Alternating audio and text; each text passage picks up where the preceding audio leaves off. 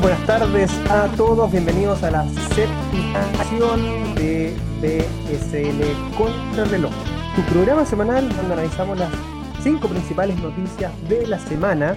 Como bien lo saben, y hoy día en un horario especial, porque tanto Ezio como yo estamos participando del Blockchain Summit Global, un evento que organiza el eh, Blockchain Summit de Uruguay, y del cual amablemente fuimos invitados y acabamos de terminar nuestras participaciones, así que por eso eh, el horario de hoy ha sido aplazado, pero el próximo viernes nos veremos a la misma hora de siempre. Bueno, y como bien lo saben, me acompaña como siempre mi buen amigo Ezio Rojas. Hola Ezio, ¿cómo estás? ¿Cómo ha estado esta semana? Una semana muy interesante, Cristóbal, creo que una, semana muy dinámica, vimos muchas cosas en el tema del precio y que seguramente vamos a discutirlo hoy aquí eh, en este programa que hoy, bueno, como dijimos, vamos a estar en un, horario especial, pero que la próxima semana ya vamos a un horario normal. ¿Cómo estuvo tu semana, Cristóbal? Bien, bastante bien. Creo yo, eh, con, con, noticias que han marcado un poquito la pauta de, de, los temas que hemos venido conversando.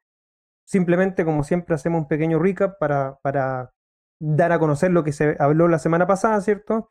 Y de lo que se habló la, la semana pasada hay tres noticias que fueron las más relevantes, siendo la, primera, eh, en relación a que solo una semana atrás había, hablábamos de que DeFi había alcanzado los 7 mil millones de dólares y el día de hoy, o hasta ayer que vi el, el, dato, 8.700 millones, llegando a un pico casi de 10 mil millones de dólares. Estuvo a punto de tocar los 10 mil millones de dólares. Imagínate ya que en una sola semana estamos creciendo a dígitos de 2 mil millones. Así que, bueno, eso lo comentamos la semana pasada. Así también conversamos sobre eh, que Venezuela es el tercer país con mayor uso de criptomonedas. Estuvimos analizando con respecto a si eso es cierto o no y si la realidad en Venezuela así lo confirma. Y por último hablamos de lo que es el maximalismo en Bitcoin, dado este proyecto INX eh, que usa un token sobre Ethereum y de lo cual están participando reconocidos bitcoiners de, de la comunidad y hay un buen cuestionamiento. De hecho, Peter McCormack, un reconocido Bitcoiner que tiene un, un podcast que se llama What Bitcoin Did, estuvo conversando con estos tres actores, así que los invitamos a escuchar ese podcast que está muy interesante y dan obviamente sus argumentos al respecto. Bueno, les recordamos que las cinco noticias que vamos a estar analizando en esta edición, al igual como siempre lo hacemos, están en la descripción de este video en YouTube, también en nuestro grupo de Facebook y en nuestra cuenta de Twitter. Estamos transmitiendo en vivo estas tres cuentas y también lo van a encontrar en la descripción del podcast si lo están escuchando en formato audio, van a estar ahí las noticias que vamos a estar analizando. Así que iniciamos con la noticia de esta semana, Ezio. Bueno, hoy iniciamos con una noticia del sector DeFi y hablamos de la moneda meme Hot Dog, que cayó, escuchen bien, un 99.9% en su precio en tan solo unas pocas horas después de su lanzamiento. El último proyecto meme del DeFi de alto rendimiento y con sabor a comida, Hot Dog parece haberse estrellado y quemado pocas horas después de su lanzamiento. El recién clonado protocolo DeFi llamado Hot Dog prometió retornos locos de hasta un millón de por ciento de retorno de inversión, para así poder atraer a los proveedores de liquidez. Es otro doble de la popular plataforma de intercambio de liquidez de tokens Uniswap y sigue los pasos de las plataformas recientemente lanzadas, Sushi y Kimchi. El Hot Dog Swamp se lanzó el 2 de septiembre y proporcionó un token en gran parte ilíquido y subió de precio hasta llegar a los 5 mil dólares, según el tablero analítico de Uniswap, en uniswap.info. Según el panel de Hot Dog Swap, el token al momento de cerrar la noticia llegó a valer menos de un dólar y se estima en 0.0 33 centavos de dólar. Cristóbal, te pregunto, ¿por qué crees que la gente sigue invirtiendo en este tipo de proyectos que están teniendo una volatilidad tan irreal, tan descabellada y que parece que están perdiendo mucho dinero en cuestión de horas? Bueno, la verdad eso es que yo creo que aquí hay un tema que lamentablemente no podemos dejar de lado, que es eh, la codicia. O sea, acá eh, eh, el único creo yo, justificador de, esto es la codicia, lamentablemente.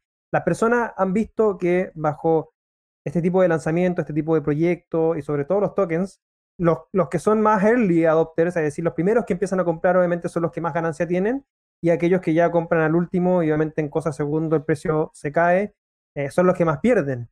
Y, de ahí, lamentablemente, ha salido el tema de los Ponzinomics. O sea, estamos hablando de que esto está realmente catalogándose como proyectos eh, de esquemas Ponzi. Y, lamentablemente esto está afectando a todo el ecosistema global y obviamente también eh, latinoamericano con respecto a DeFi. Es un tema que se ha conversado mucho en Twitter las últimas semanas, la responsabilidad que tienen las personas que están inventando este tipo de protocolos porque cae la duda, es decir, si realmente lo están haciendo por innovación o lo están haciendo con malas intenciones. Eso lamentable es muy difícil de probar, pero lo más importante, y como siempre lo recalcamos en todas nuestras ediciones, infórmese bien, no vaya a invertir dinero que no está dispuesto a perder y sobre todo invierta con el conocimiento pleno en donde está invirtiendo. Es parte fundamental de todo tipo de inversión. Estamos viendo también que está siendo algo muy similar a lo que fue el 2017, y tú también lo viste, Ezio, cuando, cuando se vivían estos, estas ICOs, que eh, inversionistas compraban a precios muy baratos en las ICOs, que generalmente habían un 25% de descuento, el token salía a un exchange y automáticamente le hacían un pump y un dump, es decir, a través de grupos de Telegram se organizaban para hacer subir el precio y hasta que llegaba un punto en que todos empezaban a vender y ahí obviamente el primero que lograba salir era el que más rentabilidad lograba y obviamente después ya ahí los que últimos lograban procesar su orden eran los que más perdían. Puede estar sucediendo algo similar y lamentablemente, como te digo, esto está perjudicando a todo el ecosistema DeFi. ¿Qué más crees tú, Ezio, podríamos recomendarle a las personas? Bueno, yo quiero cerrar sobre este punto con la idea que tú mencionaste. A las personas es importante que se eduquen y se informen bien antes de entrar en este tipo de proyectos.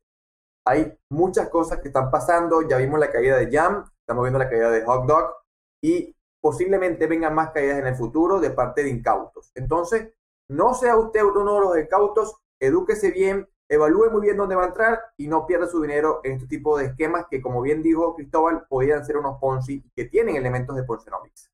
Es, es así. Bueno, vamos a seguir en la misma línea, DeFi. Pero este cambia un poco porque tiene relación a los movimientos que se están dando en este ecosistema. Movimientos que tienen relación a los volúmenes transados y la explosión de, este ecosistema. Uniswap supera a Coinbase Pro en volumen diario. ¿Qué significa eso?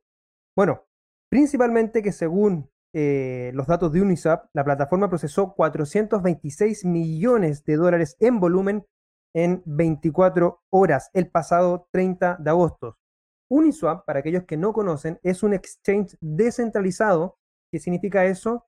Que no hay ni un proceso ni de KYC, es decir, te conoce a tu cliente, estos procesos que tú haces comúnmente en un exchange eh, que, se pueden conocer como Bitso, Buda, Tomarket y muchos otros más, que uno eh, se tiene que identificar. Acá Uniswap no pide eso.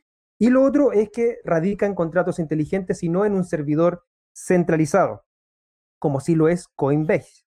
En el mismo periodo, ese mismo 30 de agosto, Coinbase Pro registró un volumen de 349 millones de dólares, según los datos reflejados por la plataforma CoinMarketCap.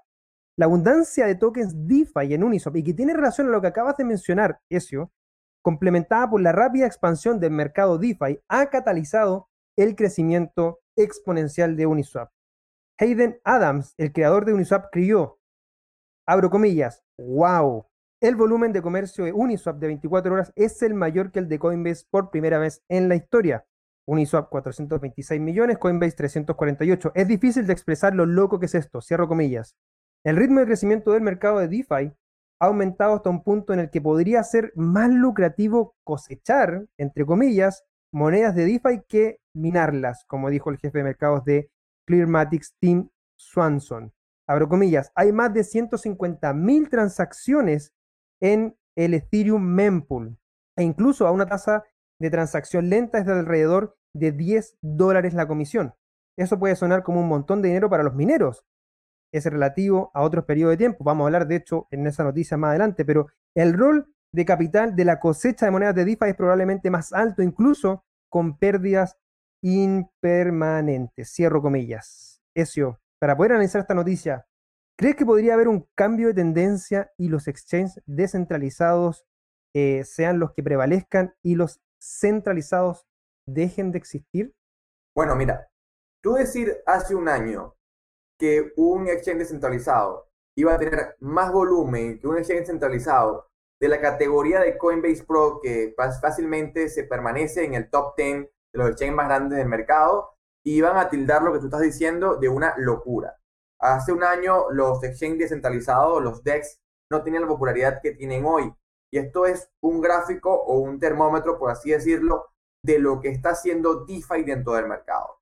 Las DeFi hoy están teniendo una popularidad muy grande. ¿sí? Yo creo, y lo hemos dicho anteriormente, se compara con la ICO o la ICO manía que vimos, en el que hubo una gran expansión en su momento, pero como también lo hemos mencionado anteriormente, hay que tener mucha precaución con esta expansión.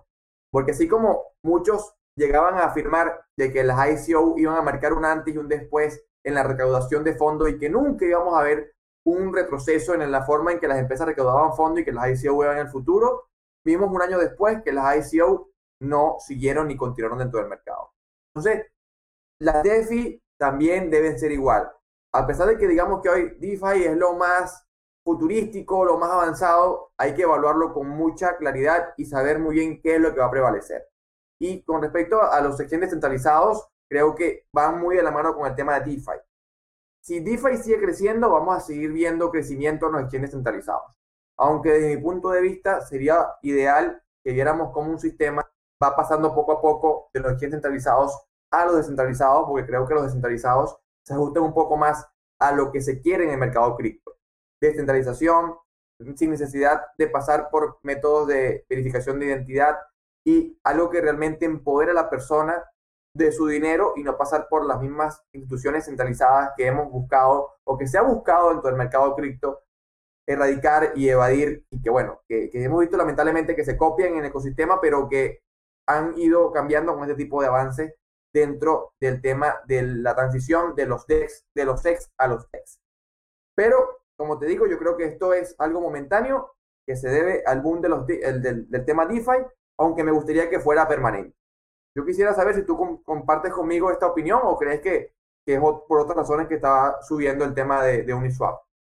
No, yo creo que en estricto rigor comparto esas razones y solamente para como idea final, em, vamos a ver un mayor auge de estos exchanges descentralizados. De hecho, el auge lo vivimos también en las ICOs, cuando había una mucha cantidad de tokens que se estaban emitiendo por muchos proyectos que habían y obviamente los exchanges centralizados cobraban mucho dinero por listar tu token. De hecho, nosotros tuvimos esa experiencia con en el token GOTS.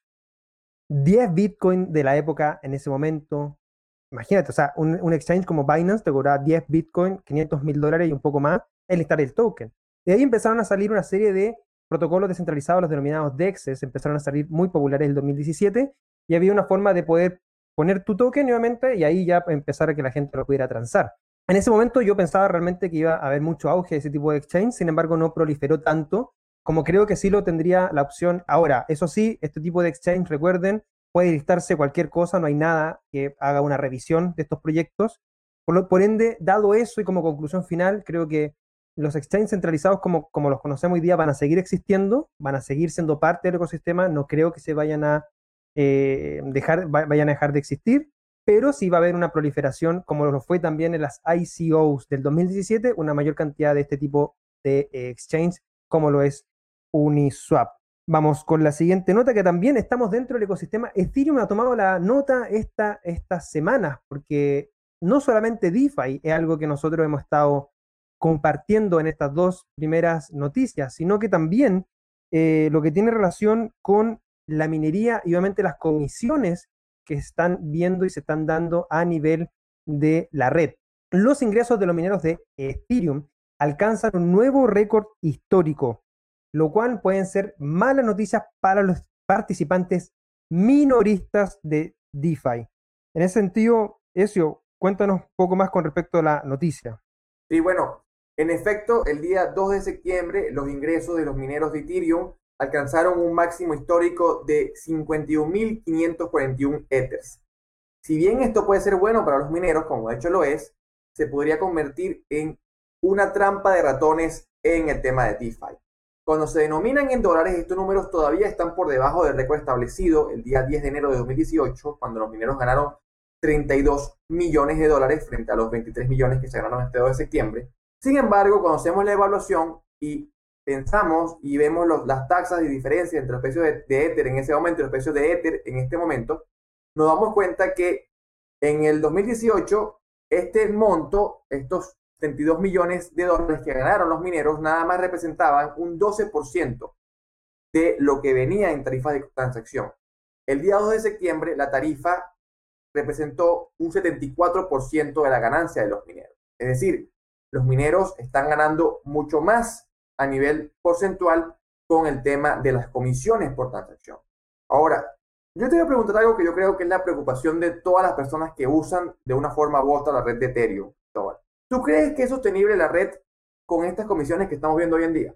Y bueno, la verdad es que es complicado con las comisiones que, que estamos viendo hoy en día, porque es sostenible solamente para aquellos que lo pueden pagar. Y así como estamos viendo que hay muchos que lo están pudiendo pagar, porque obviamente usan, son parte y usan la red para entrar en este tipo de protocolos DeFi, y que por cierto tienen harto dinero porque obviamente están dispuestos a poner 500 dólares para pagar todas las comisiones que hay para poder procesar este tipo de transacciones.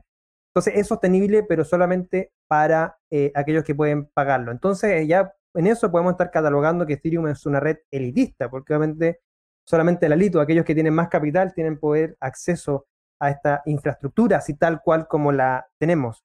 Lo señaló también Vitalik en una serie de tweets esta semana, donde indicó que el precio del gas es oferta y demanda. Recordemos que el gas tiene dos componentes, el gas limit y el gas price, es decir, cuánto es lo que requiere de poder de cómputo tu contrato inteligente para poder desplegarse la red y cuánto estás dispuesto a pagar para que ese contrato inteligente se despliegue dentro de la red. Es como que si fuéramos una carretera y queremos ir del punto A al punto B, hay una cierta cantidad de kilómetros que tenemos que recorrer y por ende cuántos litros de gasolina necesitamos o cuántos litros de diésel necesitamos y cuánto estamos dispuestos a pagar por el precio de esa gasolina o ese diésel. Por eso tiene la lógica igual a un gas, a lo que fuera el combustible de un automóvil. Entonces aquí hay oferta-demanda. Lo que están dispuestos a pagar más por ese litro de combustible, ¿cierto? Son los primeros que van a ser procesados y los primeros a llegar al destino. Y aquellos que están dispuestos a pagar menos, obviamente, no van a llegar a ese destino. Y empieza, obviamente, una oferta y demanda que en estricto rigor hoy día solamente es sostenible para aquellos que tienen una fuerte o una, una gran cantidad de capital. En la misma serie indicó que la escalabilidad es la única manera de reducir el gas. Yo no veo que esto vaya a sostenerse mucho tiempo.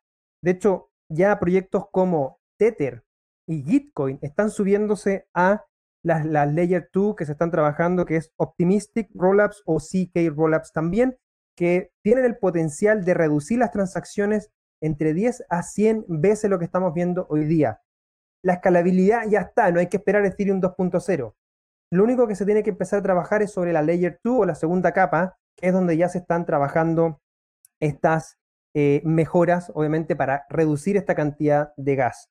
Ahora, Ezio, Bitcoin pasó por el mismo problema en 2017. Mucha gente cuestionó también la red en ese minuto con respecto al tamaño de los bloques y la escalabilidad, pero fue un efecto pasajero. ¿Crees que vayamos a repetir lo mismo en este sentido?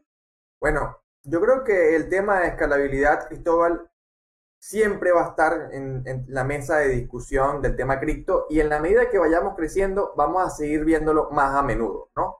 Lo que estamos viendo en Ethereum es una consecuencia de un crecimiento que posiblemente vaya más rápido que los desarrollos tecnológicos que se están dando dentro de la red. Entonces, por ahora yo creo que eh, estos problemas lamentablemente son difíciles de, tragar. Muchas veces cuando vemos en la comunidad no se quiere discutir sobre el tema de escalabilidad, creemos que todos los protocolos están bien como están y no queremos tocarlos ni queremos meternos con ellos, pero la realidad está allí. Es un muro que tenemos que afrontar, tenemos que ver cómo lo pasamos, lo bordeamos, lo pasamos por, por encima o lo destruimos, pero la escalabilidad tiene que ser resuelta.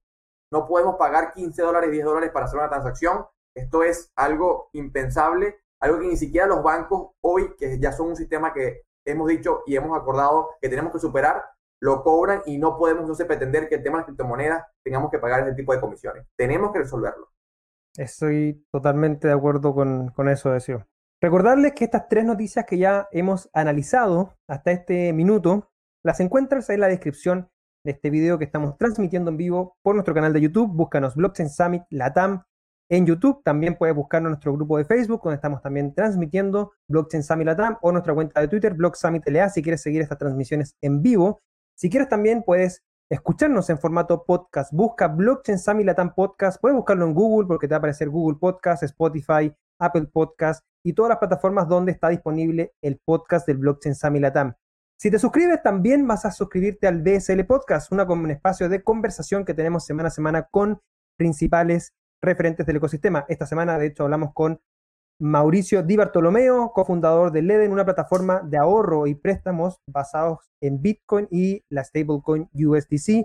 Y este, la próxima semana, vamos a tener a Juan Llanos, un reconocido exponente del mundo KYC y AML o políticas de empleado de dinero. Así que no se lo pierdan, los dejamos invitados también a suscribirse a nuestro podcast del Blockchain Summit Latam. Vamos a continuar nuevamente en la infraestructura de Ethereum, porque en esa misma línea que señaló Ezio en términos de lo que es la minería, el uso de un protocolo DeFi ahora cuesta más de 50 dólares por lo que se han disparado las tarifas de Ethereum.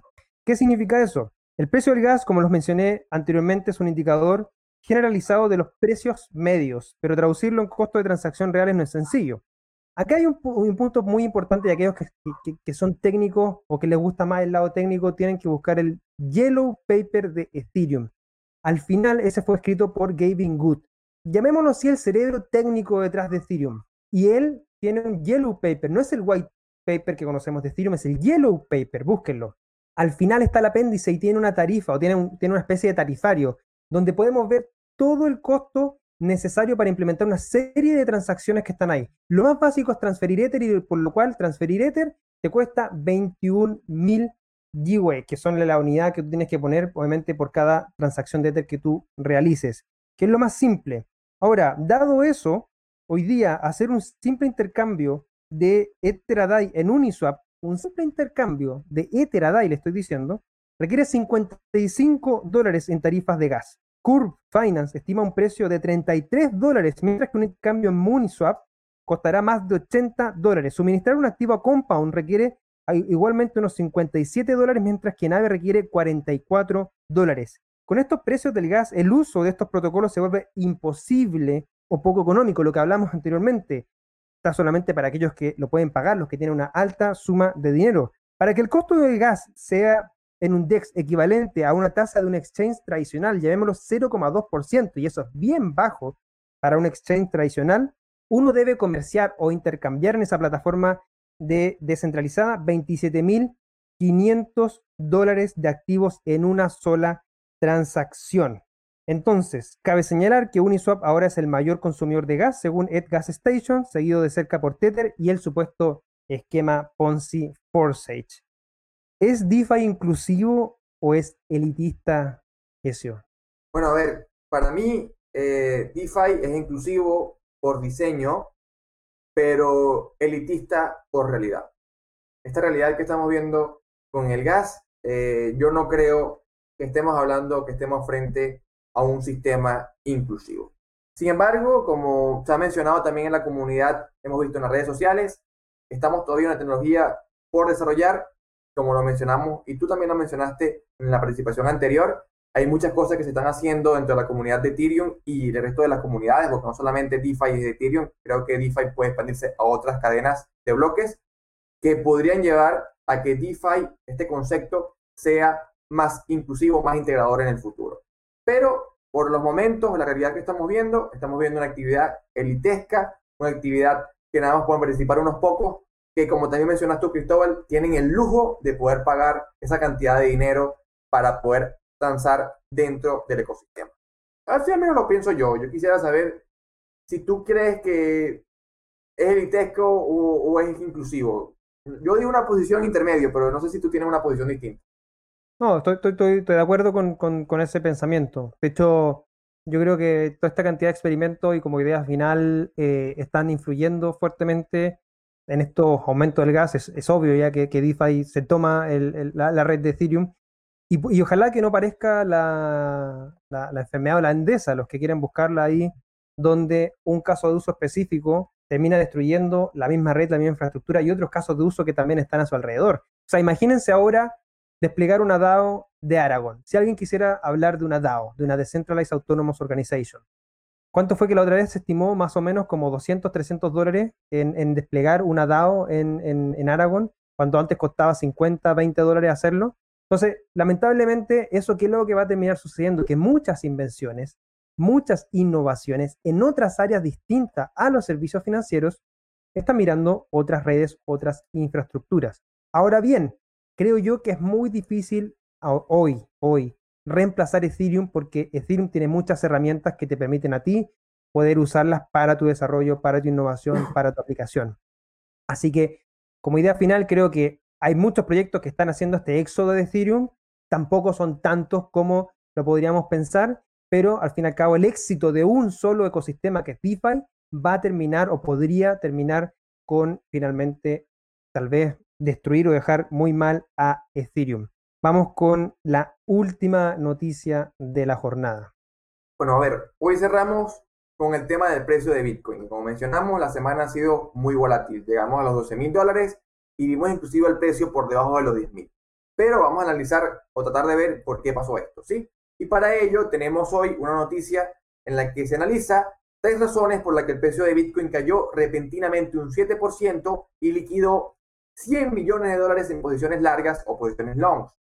El precio de Bitcoin, como se dice en la noticia, cayó un 7% en menos de dos horas, liquidando más de 100 millones de dólares en posiciones largas el día 3 de septiembre. Solo en BitMEX, la caída repentina aniquiló casi 99 millones de dólares en posiciones largas o long. Es probable que tres factores clave hayan provocado la caída del precio de Bitcoin. Estas son la salida de los mineros, la fortaleza del dólar estadounidense y una gran resistencia en el precio de los 12 mil dólares. A ver, analicemos un poco cada una de ellas. La salida de los mineros. Como se informó en Cointelegraph, los grupos de minería a gran escala están enviando cantidades de Bitcoin cada vez más altas de lo normal a los exchanges en los últimos días, lo que implica, por supuesto, un aumento de la liquidez de parte de los circulantes que hay dentro de los exchanges que operan con Bitcoin. También se menciona un rally del dólar estadounidense, en lo que se explica, a lo largo de los últimos tres días, el dólar estadounidense se ha recuperado frente a otras monedas de reserva.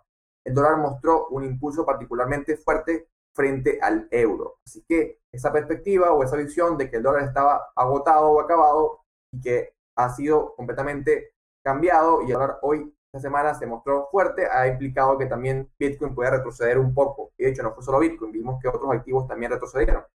Y por último, tenemos que Bitcoin tuvo una fuerte resistencia. El rango de los 12 mil dólares a 12 mil 500 ha actuado como un área muy fuerte de resistencia para Bitcoin desde el año 2018. El precio de Bitcoin probó el nivel de resistencia de los 12 mil dólares por cuarta vez en un periodo relativamente muy corto. Esto podría haber provocado una reacción de los vendedores, lo que contribuyó, por supuesto, a este retroceso que estamos viendo dentro del precio de Bitcoin. Estas son las razones que se plantean desde Cointelegraph. Ahora, yo aprovecho para preguntarle a Cristóbal, ¿Estás de acuerdo con estas razones o crees que pueden haber sido otras razones las que implicaron este deceso en el precio de Bitcoin?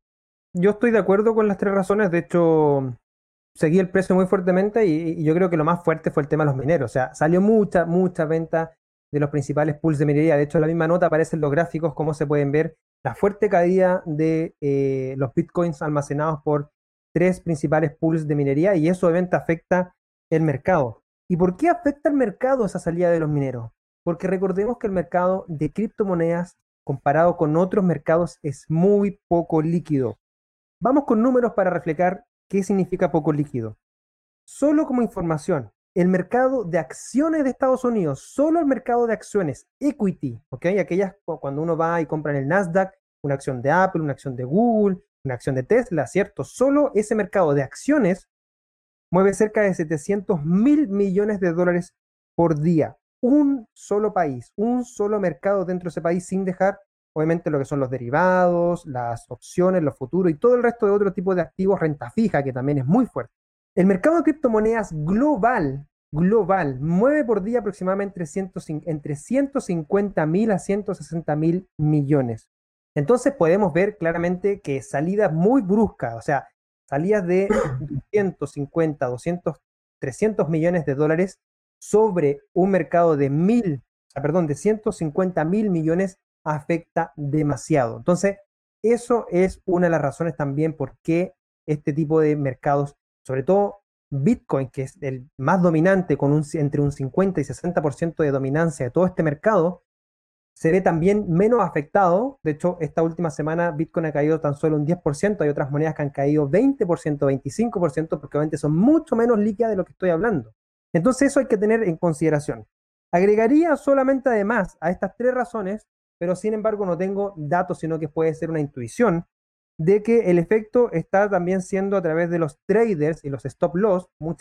Eh, muchos traders eh, eh, más desarrollados obviamente usan esta herramienta de stop loss cuando tienen marcado un precio máximo que están dispuestos a perder y una vez que llega ese stop loss empiezan a salir una serie de ventas obviamente eso sigue impulsando el precio a la baja y también nuevas personas que han estado entrando. Recordemos que en los últimos meses muy fuertemente ha sonado la palabra Bitcoin, no solamente en lo que conocemos tanto de los bancos como de eh, Fidelity, sino que también la publicidad que se le ha hecho. Grayscale ha sido un fondo que ha estado muy activo en términos de publicidad de Bitcoin, Gemini también. Y aquellos que están entrando por primera vez, cuando compraron hace unos par de meses atrás a 10 mil, a 11 mil dólares y vieron llegar el valor a 12 mil, estaban contentos. Pero se dieron cuenta que este mercado es poco líquido y de los 12 mil bajamos muy fuertemente hasta los 10 mil y ahí hay miedo. Y el miedo es una de las razones por las cuales la gente sale. Entonces, cuando no ven una visión de largo plazo, obviamente, este tipo de volatilidad para aquellos que están entrando por primera vez es muy fuerte también eh, eh, incorporarla. ¿Tú crees que también puedan existir otras razones que a lo mejor no puedan estar eh, nombradas o, compartes con lo que hemos concluido? Yo comparto con lo que has presentado tú, Cristóbal, y comparto con lo que también mencionó Cointelegraph. Y también agregaría que Bitcoin definitivamente está muy correlacionado con todos los mercados tradicionales. O sea, por más que queramos decir que Bitcoin es la resistencia, que Bitcoin es lo diferente, seguimos correlacionados con los mercados tradicionales. Y esta semana vimos que los mercados tradicionales tuvieron un fuerte retroceso. Y también quiero dar un dato para inclusive equiparar el tamaño de, lo que dices tú, Cristóbal, de Bitcoin frente al mercado. Fijémonos algo. Apple, que fue eh, la empresa que más ha subido, o ha sido la empresa que más ha subido dentro de este rally que hemos visto en el mercado de acciones, que inclusive generó que fuera la empresa más costosa del mundo, perdió esta semana 400 mil millones de dólares en su valorización. Eso casi es el doble de lo que vale todo el mercado de Bitcoin para que veamos el tamaño del mercado de Bitcoin frente a otros mercados. Entonces, obviamente, todavía somos un mercado muy, muy maduro, somos un mercado muy pequeño que requiere tiempo, requiere más dinero para que pueda engrosarse y podamos ver estos índices de volatilidad más bajos. Yo creo que esto es cuestión de tiempo, creo que cada día que pasa es un día más en el que solidificamos nuestro mercado, nuestra industria, y cada día que Bitcoin no muere es un día más ganado. Entonces, creo que si bien estas bajadas pueden preocupar mucho, creo que son algo normal y que van a seguir sucediendo, pero van a seguir sucediendo, creo, con menor impacto cada vez que pase más el tiempo. De todas maneras, bueno, y para eso vamos a estar semana a semana trayéndoles las cinco principales noticias de la semana y hemos llegado al término de esta séptima edición ya. Siete semanas seguidas, Ezio, haciendo este programa. Yo estoy muy feliz. ¿Tú? ¿Qué tal te han parecido estas noticias que hemos cubierto? Me siento también muy contento, me siento muy satisfecho de que cada semana nos acompañe eh, esta audiencia maravillosa que tenemos, que está buscando conocer, buscando aprender, porque para mí me llena de mucha alegría, mucha satisfacción ver que cada vez hay más gente dentro del mundo hispano queriéndose informar, queriendo aprender sobre este tema de las criptomonedas y queriendo avanzar en un tema que se, se proyecta o se pronostica como el futuro de las finanzas. Entonces, para mí, creo que es muy feliz y muy contento de todo lo que estamos viendo. Así es. Muy agradecido de todos los que nos siguen semana a semana. Hemos visto cómo crece esta audiencia, tanto a los que nos siguen en esta transmisión en vivo, y saludamos a todas las personas que están conectadas en vivo ahora y que nos están viendo, y todas aquellas también que están viendo la repetición de este video o están escuchando también en formato podcast. Les recordamos que todas las noticias que acabamos de analizar las van a encontrar en la descripción de nuestro video en YouTube, también en la descripción del video que se está transmitiendo en Facebook y también la van a encontrar en el formato podcast o audio. Para eso busquen Blockchain Summit Latam Podcast, se suscriben en Spotify, Apple Podcast, Google Podcast, hay muchas plataformas en las cuales estamos presentes y nos vemos como siempre todos los viernes. La próxima semana volvemos a nuestro horario habitual a las 7 de la tarde de España. Van a ser ya la próxima semana 2 de la tarde de Brasil, Argentina y Chile, porque Chile adelanta una hora este sábado por la noche. Se vamos a estar al mismo horario que Argentina-Brasil van a ser la una tarde de Venezuela y mediodía de México, Colombia, Perú, Panamá. Así que nos vemos la próxima semana. Muchas gracias, Ezio, por compartir este espacio nuevamente y a todos los que nos acompañan también, que tengan un feliz viernes y, por supuesto, un feliz fin de semana. Feliz fin de semana para todos, entonces. Chao. BSL Contrarreloj es una producción de Latam Tech en conjunto con Cointelegraph en español. Las opiniones vertidas en este programa son de exclusiva responsabilidad de quienes las emiten y no representan necesariamente el pensamiento ni de Latam Tech ni de Cointelegraph. No entregamos recomendaciones de inversión, te invitamos a realizar tu propia investigación.